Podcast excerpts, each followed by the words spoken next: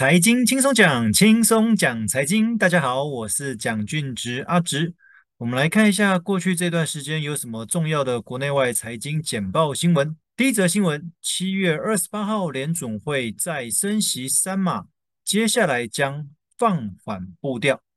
其实从今年的三月到现在，联准会已经升息了六码了。哦，那他们现在的利率已经来到了二点二五到二点五趴左右。哦，算是相当大的一个幅度。那升息了那么多，主要原因就是因为通膨很严重，所以希望能够透过升息来抑制一下通膨。那联准会这边目前是暗示说，接下来或许就不会再升那么多，所以才提到说升息的脚步可能会放缓。不知道各位对于联准会是否升息是怎么做决策的？其实他们是有十一位官员投票决定，采多数决。那最后联准会主席会出来开记者会，让大家知道他们的投票的结果是什么。那他们的决策也是依据投票的结果来做决定。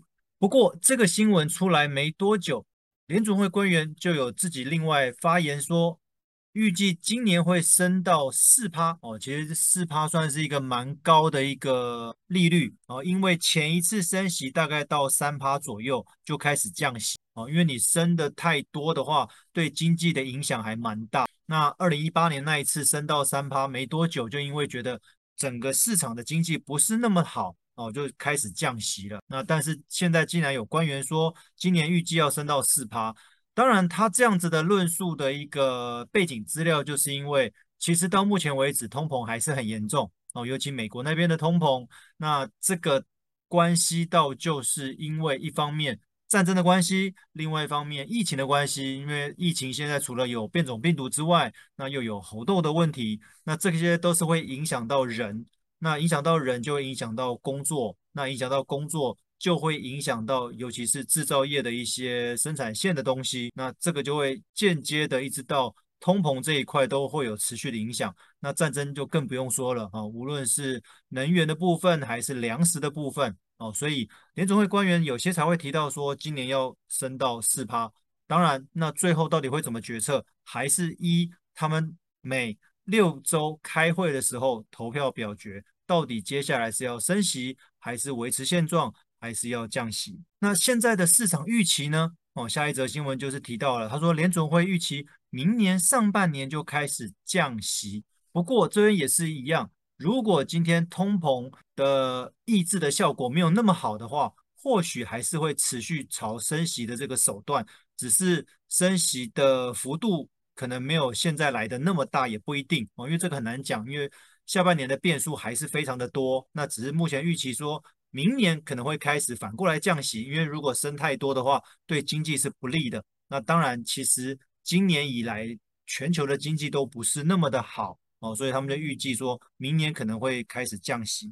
更重要的是，哦，不管现在市场上面是要升息还是降息，我们个人的理财还是得做好哦，否则被这个升降息影响太大的话，对自己个人的一些财务来说，也是会比较麻烦、比较乱一些。哦，刚刚前面是美国的市场，现在来到英国这边，英国的央行也说了，他们要升息两码，是过去二十七年来最猛的，升最多的。哦，两码就相当于零点五趴左右。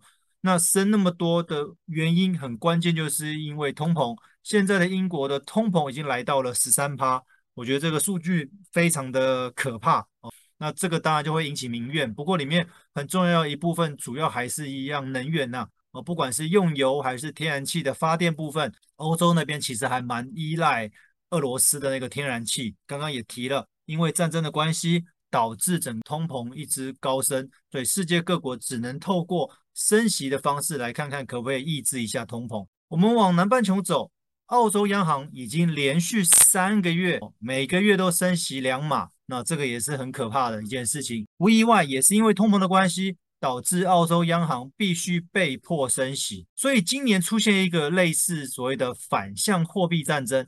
过去大家是因为为了救经济。大家都在印钞，造成全世界的资金泛滥。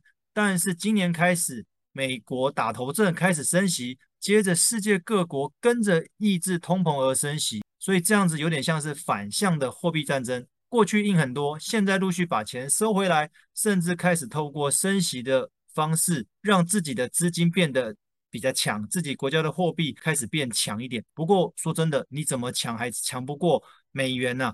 哦，因为毕竟美元是货币的领头羊嘛。那连美元开始升息的话，在相较之下，其他的国家的货币还是处于相对比较弱的部分。那德国的问题呢？德国现在有一个所谓的缺电效应哦，他们的废核计划松动。其实德国一直不太想要再继续用核能发电哦，想要透过其他的发电模式。当然，他们过去一直以来都依赖俄罗斯的天然气。不过，因为战争的关系，无论是北溪一号还是北溪二号，俄罗斯都讲了，我或许现在可以暂时供应你，但是到了冬天，我可能不太想继续供应哦，因为毕竟德国是站在乌克兰那一边的嘛。那这样子一来，对德国来讲，它少了俄罗斯可以提供像过去一样那么稳定、那么大量的天然气，那他们的电从哪里来？哦，所以他们的废核计划会开始思考说，我们要不要暂缓废核，等我们的一些替代能源能够稳定接上之后，再来废除核电。哦，所以这个也是世界各国在思考的一个问题。每一种发电方式都有它的优缺点，那如何取得一个平衡？如何能够维持经济，这是一个很重要的功课。再一则新闻，明年恐怕粮食短缺冲击全球。其实前一集的财经轻松讲有跟各位提到过，因为今年全世界都很热，所以对于粮食的种植上面是一个很大的问题。那延续到明年，再加上战争的关系，乌克兰那边的粮食出口没有过去来的那么的顺畅，所以明年如果粮食短缺的话，冲击全球的。最大一个问题就是通膨，第二个，大家会开始抢粮食。其实过去这两年已经有些农产品的生产国开始限制出口，因为他们先把自己国内顾好，有多的再出口给其他国家哦。所以世界各国会开始抢粮食。诶，哪一个国家有种植什么东西是我们需要的？那我要不要提早跟他们下订单，提早跟他们预约，甚至我愿意弄更高的价格来跟他订购之类的。哦，所以这个在市场上面会比较混乱一点，所以他这边特别提到说，如果战争持续，如果这样子很全球很热的情况之下一直持续的话，明年粮食会是一个大问题。那这样子一来，有可能导致明年还是持续处于一个通膨的状态。我们回来台湾国内的新闻，台币剉咧等，央行逐贬守住。二字头，其实各位对汇率比较敏感的话，应该知道我们台币对美元从二十八、二十九，现在接近到三十了哦。只是央行不想见到三字头，因为表示我们贬的速度非常的快哦。它这一次把它守在二十九点九多，那主要的原因就是因为美国开始升息哦。虽然世界各国，包含台湾，都是跟随美元的脚步开始升息，不过货币的强弱就像一个跷跷板。如果有一个货币是相对比较强的，其他的就是属于相对比较弱哦。那美元是相对属于强势的货币，那此时的台币就是相对弱势，所以就会出现贬值的状态。那贬值的幅度如果多过大的话，其实对进口出口都是有疑虑的哦。所以其实世界各国的央行的决策不是那么的容易，因为它要顾及本身各国的经济，也要顾及这些进出口贸易商对于这些汇率换汇的时候。对自身的公司的一些影响哦，所以他们要考虑的点还蛮多的。那目前暂时是维持在三字头以下哦，就是二十九点九多、二十九点八多。那什么时候会突破到三字头？这个不知道哦。那也要看接下来美元是否持续那么的强，而有差异。再一则比较特别的新闻，现在因为升息的关系，所以我们的存款的利息也跟着调升，或许是一个好消息。更有趣的是。有些保险公司的保单贷款利率